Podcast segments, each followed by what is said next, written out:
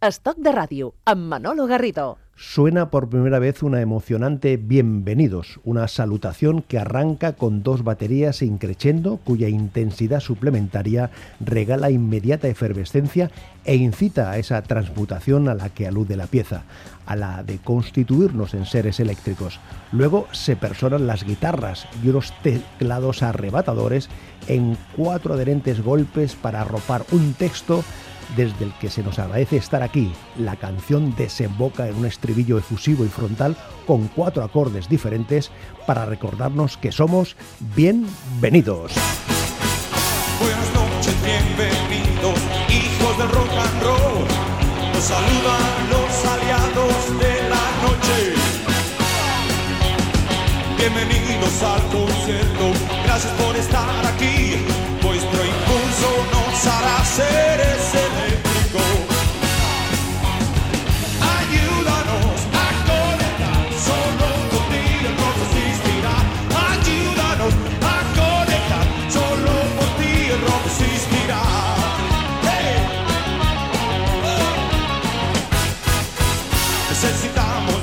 Estas eh, palabras forman parte del libro Rock and Ríos. Lo hicieron porque era porque no sabían que era imposible. Escrito por José Mi Valle, al que saludamos. ¿Qué tal, José? Encantado de saludarte. Hola, bueno. Oye, eh, esta forma de describir eh, cómo arranca la canción nos ha parecido muy, si me permite la expresión, muy fotográfica, ¿no? Porque acompañas las palabras prácticamente al mismo ritmo, al mismo tempo que tiene la canción. Eso fue lo que intenté cuando redacté el libro, porque eh, el libro está escrito en tiempo real, es decir, está escrito en presente histórico, de tal manera que yo me puse en la piel de cualquier asistente al concierto y que en esos momentos estaba recibiendo por vez primera, puesto que Bienvenido se inauguró aquella noche del Rock and Ríos, 5 o 6 de marzo del 82, y estaba recibiendo por vez primera en sus tímpanos, en sus oídos, esta, esta salutación tan maravillosa y tan vibrante de, Miguel Ríos. Rock and Ríos, eh, como decíamos, eh, el libro escrito que lleva por la tercera edición, José ya, ¿sí? ¿Mandáis con, Pues la, sí, sí, sí. la- la tercera? Afortunadamente sí. donde precisamente en, relatas todo el proceso de creación, de preparación, el desarrollo de la gira, en fin, es como, como tú decías en tiempo real. Claro, José Valle, estaba yo eh, mirando cómo presentarte. Si, como dices en, el, en tu cuenta de, en tu perfil de Twitter, eh, docente de la Escuela Sevillana de Meditación, escribo, de mediación, perdón, escribo sobre las eh, interacciones humanas, el gentilicio de cualquier habitante de la Tierra debería ser nosotros, o una presentación más formal diciendo que eres licenciado en Filosofía y Ciencias de la Educación, que te dedicas a la investigación, redacción e imparta- e impartición de conocimiento relacionado con la inteligencia social, escribes eh, distintas materias, autor de varios ensayos, la música te apasiona y entre otros eh, medios eh, colaboras con la revista FM desde sus principios. No sé con cuál con cuál eh, descripción te quedas o si o si hacemos Bueno, un mix o si hacemos un mix. Me siento cómodo con todo lo que has dicho, pero eh, puesto que está sonando ahí de fondo eh, Bienvenidos, el Rock and Ríos, pues Sí. quizá como el autor del libro que explica en qué consistió la aventura del Rock and Ríos. Eh, ¿Cómo te planteas? ¿Por qué te planteas el, el escribir eh, un relato eh, en tiempo real, con todo cada uno de los detalles del desarrollo, de los preparativos? eh? ¿Por qué? ¿Por qué? ¿Cómo viene esa, esa, esa inquietud? Mira, si, te- si, si fuera honesto, intelectualmente honesto, te diría no sé. Pero mm, si contesto de forma rápida, te diría que previo a este libro yo había escrito la biografía de los pioneros del rock urbano en España, Asfalto y Topo, que publicó la editorial Milenio, que estaba radicada en Lleida. Y mm, al acabar el libro, eh, la verdad es que me apetecía mucho continuar investigando en el nicho ecológico del rock urbano.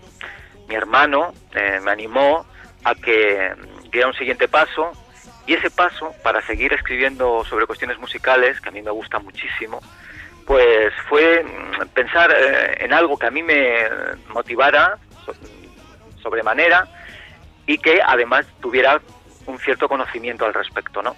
Y bueno, me di cuenta de que, de que ese libro que me estaba esperando, el libro que me llamaba, era el libro del Rock and Ríos.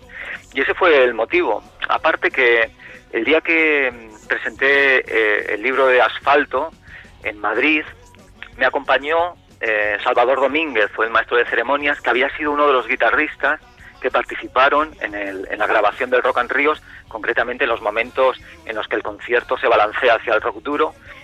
Y bueno, se, hablé con él aquel día y, la verdad es que dije, creo que el siguiente libro, el siguiente ensayo musical eh, tiene que ser el libro del Rock and Ríos.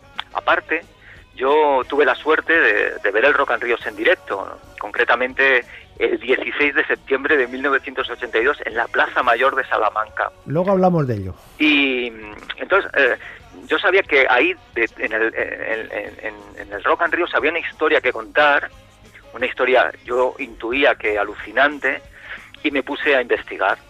Lo que no sabía es que la historia era mucho más alucinante de lo que yo creía en un principio. Y más o menos ese fue, ese, ese fue el, motivo ¿no? de que, me impulsó a escribir este libro. Y luego, a medida que lo iba redactando e iba conociendo muchos aspectos y muchos entresijos, advertí que en realidad se estaba saldando una especie de deuda histórica, porque mm, el Rock and Ríos, que había sido lo más grande que había ocurrido en el panorama rockero español, pues había sido absolutamente desterrado había sufrido eh, el olvido y la desmemoria y a mí me parecía recordar lo que había pasado en este país, porque parecía que a, varias generaciones nos habían practicado una lobotomía y el episodio más importante y de más trascendencia en la vida pública eh, de aquellos años había no había ocurrido. Entonces, bueno, pues casi me, atrevería a decir que a mitad del ensayo me dediqué a saldar una deuda histórica o algo e- parecido. Y en eso estamos.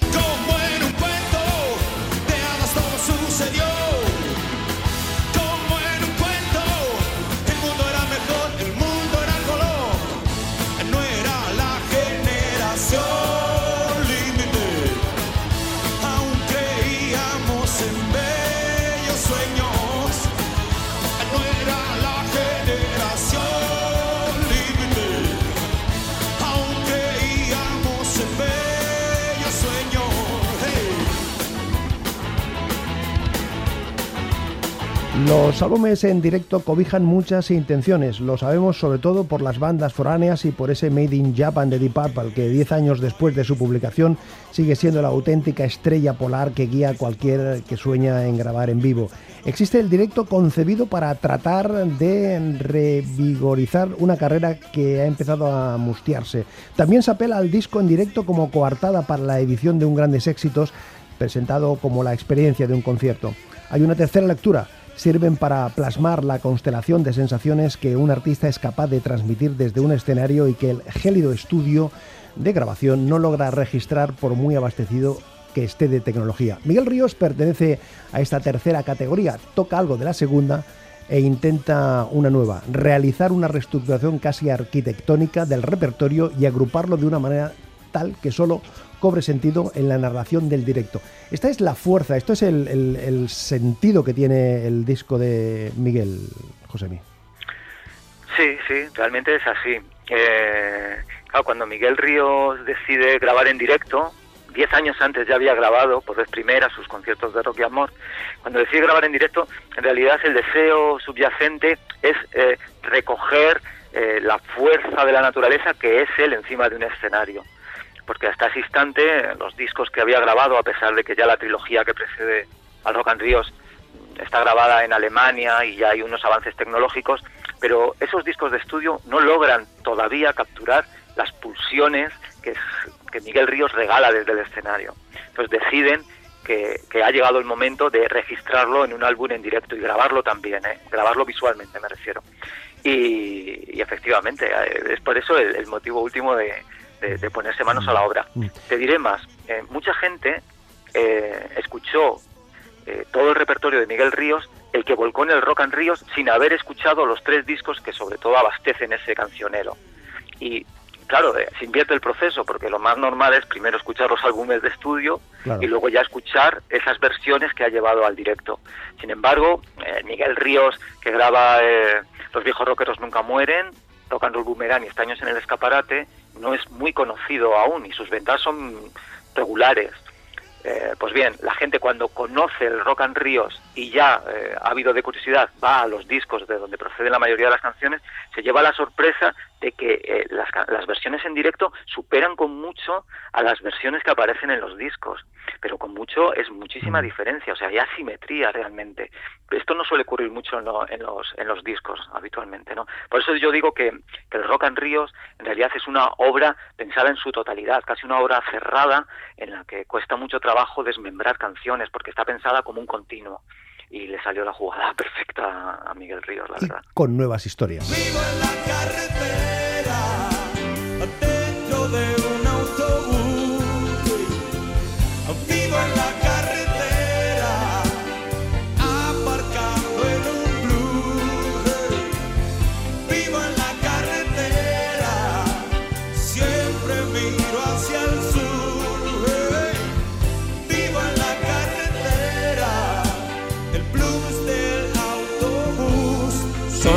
cuatro, cuatro piezas eh, nuevas, la que escuchábamos antes de la generación límite, el Bienvenidos que nos sirve para eh, nos eh, para continuar, este blues del autobús y la Reina de la Noche. Son cuatro piezas que incorpora Miguel que se convierten en, en éxito de forma inmediata también, ¿eh?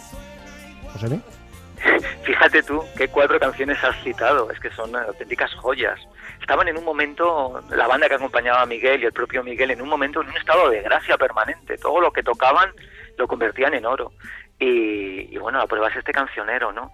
Es, bueno, el del autobús, Reina de la Noche, la generación límite que ha sonado antes, y el propio Bienvenidos. Además, eh, es un repertorio que lo hicieron eh, semanas antes de, de subirse al escenario del pabellón del Real Madrid a grabar en directo. ¿eh? Uh -huh. Es decir, que no, no, no, tenían demasiado tiempo esas canciones, lo cual demuestra que eso, que, que todo, que, que, que, había una magia, que todo lo que componían, pues lo convertían en algo maravilloso. ¿Este disco sirvió, fue un punto y aparte un punto de empuje para, para el rock en España? Es decir, eh, ¿situó el rock en, en, su, en su contenido, en su, en su reconocimiento social y político? ¿O es mucho ponerle mucho acento a este disco? No, no, no, no, no. Es exactamente así. Lo dignificó, dignificó el rock. Claro, nosotros ahora lo vemos retrospectivamente y sabemos todo lo que ocurrió después y eso sesga nuestras interpretaciones ¿no? del pasado. Pero hay que estar en ese año para darse cuenta de que el rock todavía vive en las catacumbas. Claro, no, no, no, no es igual que a finales de los 70, pero todavía no, ha, no, se ha popularizado, no está normalizado. Digo el rock eh, español. ¿eh?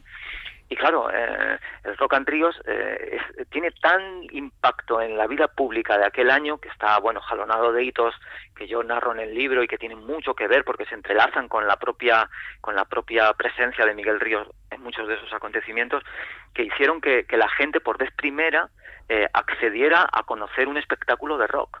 El Rock and Ríos se pasó por televisión española el 7 de mayo de 1982 en, en lo que se denomina ahora de prime time, es decir, después de después, de, después del resumen de la Vuelta Ciclista a España. Y, y, y, yo que hablé con Hugo Stubens, que fue el que lo realizó, me decía que la horquilla de, de espectadores podía rondar los 10, 12 millones de personas.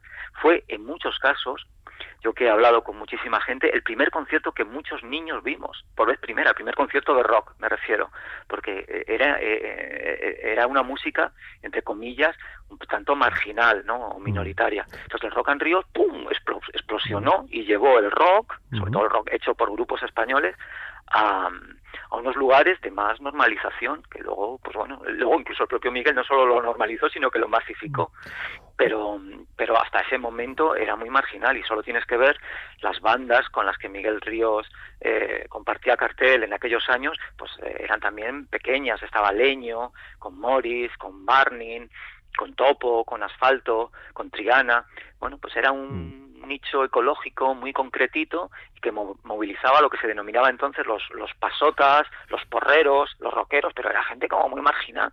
En este concierto que yo vi en Salamanca había miedo, mucho miedo en la ciudad y recuerdo los bandos que publicó el ayuntamiento diciendo que iba a venir un rockero, pero como si estuviese citando al mismísimo demonio. Y luego fue un concierto absolutamente tranquilo, sencillo, me refiero que no hubo ningún, con, una, con, un, con un comportamiento muy cívico por parte de, de los asistentes. Sí, sí, sí. Lo relatas ahí de una manera con todo detalle de los de los de los flyers, o sea, de, de los pasquines. Que aparecen de, de la- de- las conjeturas que, que- que- tú cuentas ahí, si Miguel estaba haciendo yoga previamente, eh, él se retrasa, pero dice que va a hacer el concierto con más fuerza que sea capaz, es decir, que hay una, una comunión absoluta, ¿no? Para que Sí. en, en un lugar como la Plaza Mayor de Salamanca, que todos Sí. tenemos esa referencia, que es un espacio cerrado, ahí se concentrasen miles y miles de personas y no ocurrió nada, que eso Sí, también no, no, es no importante. ocurrió nada, pero había mucho miedo a que sí ocurriera. Eh, claro, de nuevo hay que contextualizar, porque es que cuesta mucho trabajo para una mente contemporánea eh, entender qué suponía el rock en aquellos años. Entonces había mucho miedo a que un rockero diera un concierto masivo en un lugar tan emblemático y tan céntrico como la Plaza Mayor. Eh, la prueba es que los, que la- las tiendas del centro, todos los escaparates los blindaron con maderas, como si fuese a pasar por allí un encierro de toros o una cosa así, o sea, una cosa increíble. Y, y entonces había mucho miedo, pero hay que contextualizar mucho. Miguel, el Miguel de aquel de, de aquel 1982 se erigió un poco en, en- en el- haciendo proselitismo en favor del Partido Socialista, puesto que en el horizonte iba a haber unas elecciones generales Actuando en el acto final de la, de la, eh, de la campaña también. Sí, sí, Ujú. esto está muy reseñado y muy glosado en el libro. Sí, sí. Entonces, todos los sectores conservadores también un poco le tenían cierta ojeriza. Entonces, eh, vaticinaban cataclismos, ¿eh? Pero también era un poco para desprestigiar la figura de Miguel y todo el mensaje que él pregonaba, ¿no? En fin, y bueno, el concierto eh, efectivamente fue increíble. Ahora te contaré una anécdota para que veas la dimensión de lo que estoy hablando. Y había muchísimo miedo. No pasó nada, pero es verdad que fue el primer gran concierto en la Plaza Mayor, que hasta ese momento solo se utilizaba para cosas folclóricas. Y claro, tú imagínate, en la Plaza Mayor 40.000 personas, 20.000 más en las calles adyacentes queriendo acceder, pero la policía cortó por completo. Yo, yo tenía 13 años y estaba allí en mitad de esa marabunta y recuerdo una imagen que no se me olvidará jamás. En todo el perímetro del tejado de la Plaza Mayor, eh, Policía Nacional con escopetas, o sea, una cosa increíble, ¿no? Eh, en este plan. Tengo un amigo que es un poco más mayor que yo, que él también estuvo en ese concierto. Él tenía en ese momento 18 19 años, yo tenía 13, yo era bastante más niño. Y me cuenta, él era estudiante, él estaba estudiando en la Universidad de Salamanca, él era de Ávila. Y me cuenta que todos sus amigos vinieron a ver el concierto y que aquella noche en la casa en la que él vivía y que tenía de alquiler durmieron 25 personas. Para que te hagas una idea, porque en lo mismo que en su casa durmieron 25 chavales que habían venido de otros lugares, estoy convencido de que en muchas otras casas pasaba lo mismo. La que Fue fuerza, increíble. la fuerza, la fuerza, la fuerza del Rock and Ríos.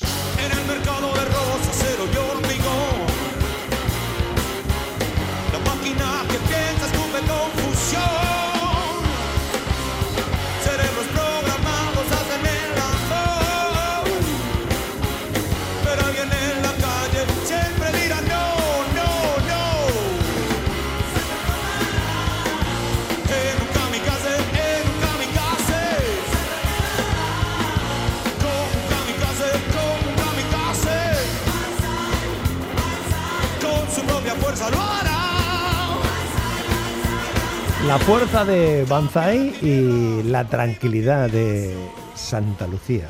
Y hace todo de tu vida y sin embargo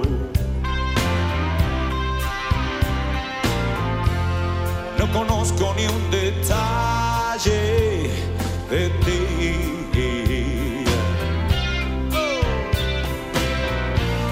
El teléfono es muy frío, Las llamadas. Tus llamadas son muy pocas.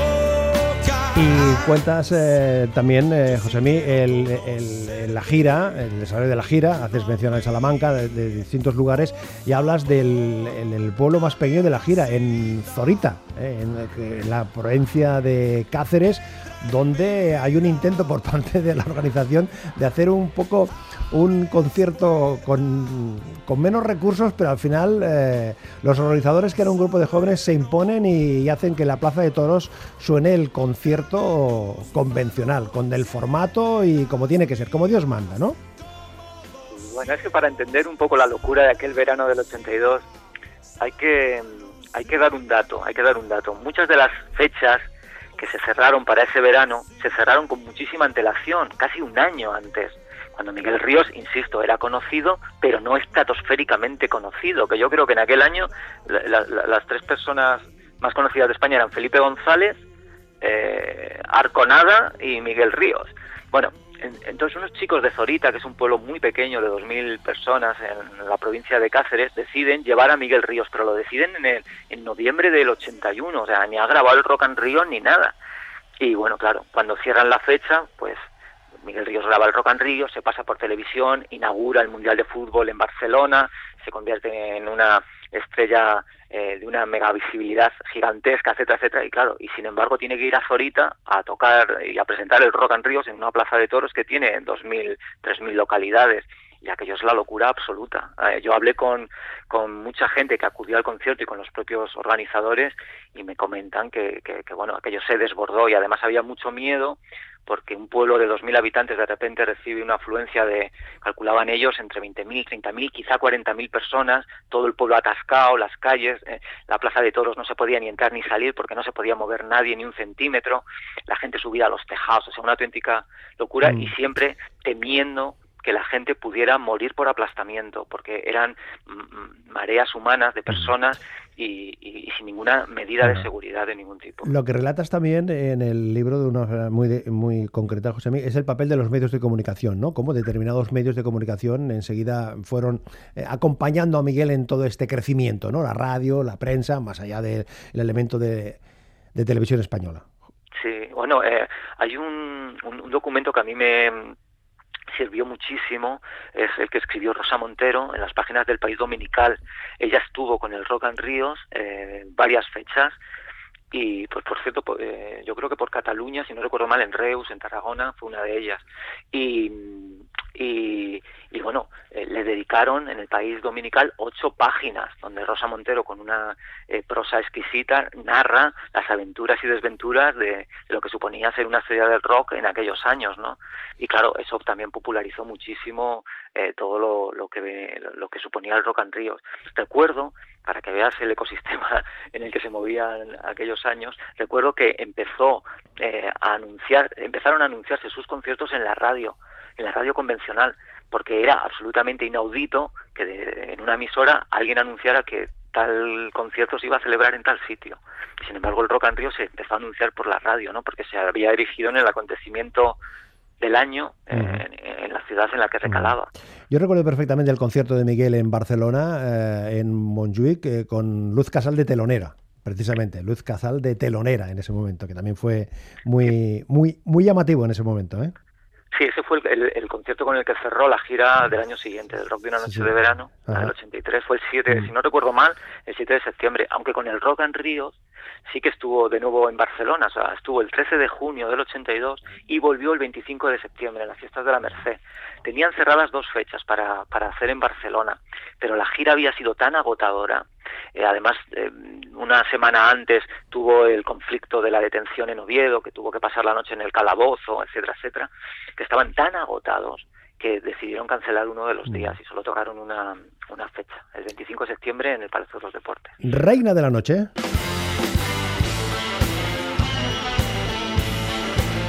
Rock and Ríos. Lo hicieron porque no sabían que era imposible esta, este relato pormenorizado, detallado desde los inicios de cómo eh, los equipos técnicos llegan tarde, al final la primera toma no sirve, en fin, todos los prolegómenos, todo el desarrollo, la gira, los protagonistas, eh, todos los detalles y todo lo que había alrededor del Rock and Ríos en, esa, en ese verano del 82, este libro que ha escrito José Mi Valle y que recientemente ha publicado un artículo en fm.com, las 12 canciones esenciales de Miguel Ríos, que si te parece, José Mi, eso eh, requiere otra conversación también detallada para entrar en, con, en, cada una de esas 12 canciones que tú consideras eh, fundamentales. ¿Te parece? Me parece muy bien, claro que sí. José Mi, un abrazo, un abrazo, gracias por compartir estos minutos y enhorabuena por el Rock and Ríos. Muchas gracias y gracias por el interés por ese libro en el que detallo todo el rock and roll. Bienvenido. para vosotros. Bienvenido, José, bienvenido. gracias. Escondiendo el tiempo que la noche duraría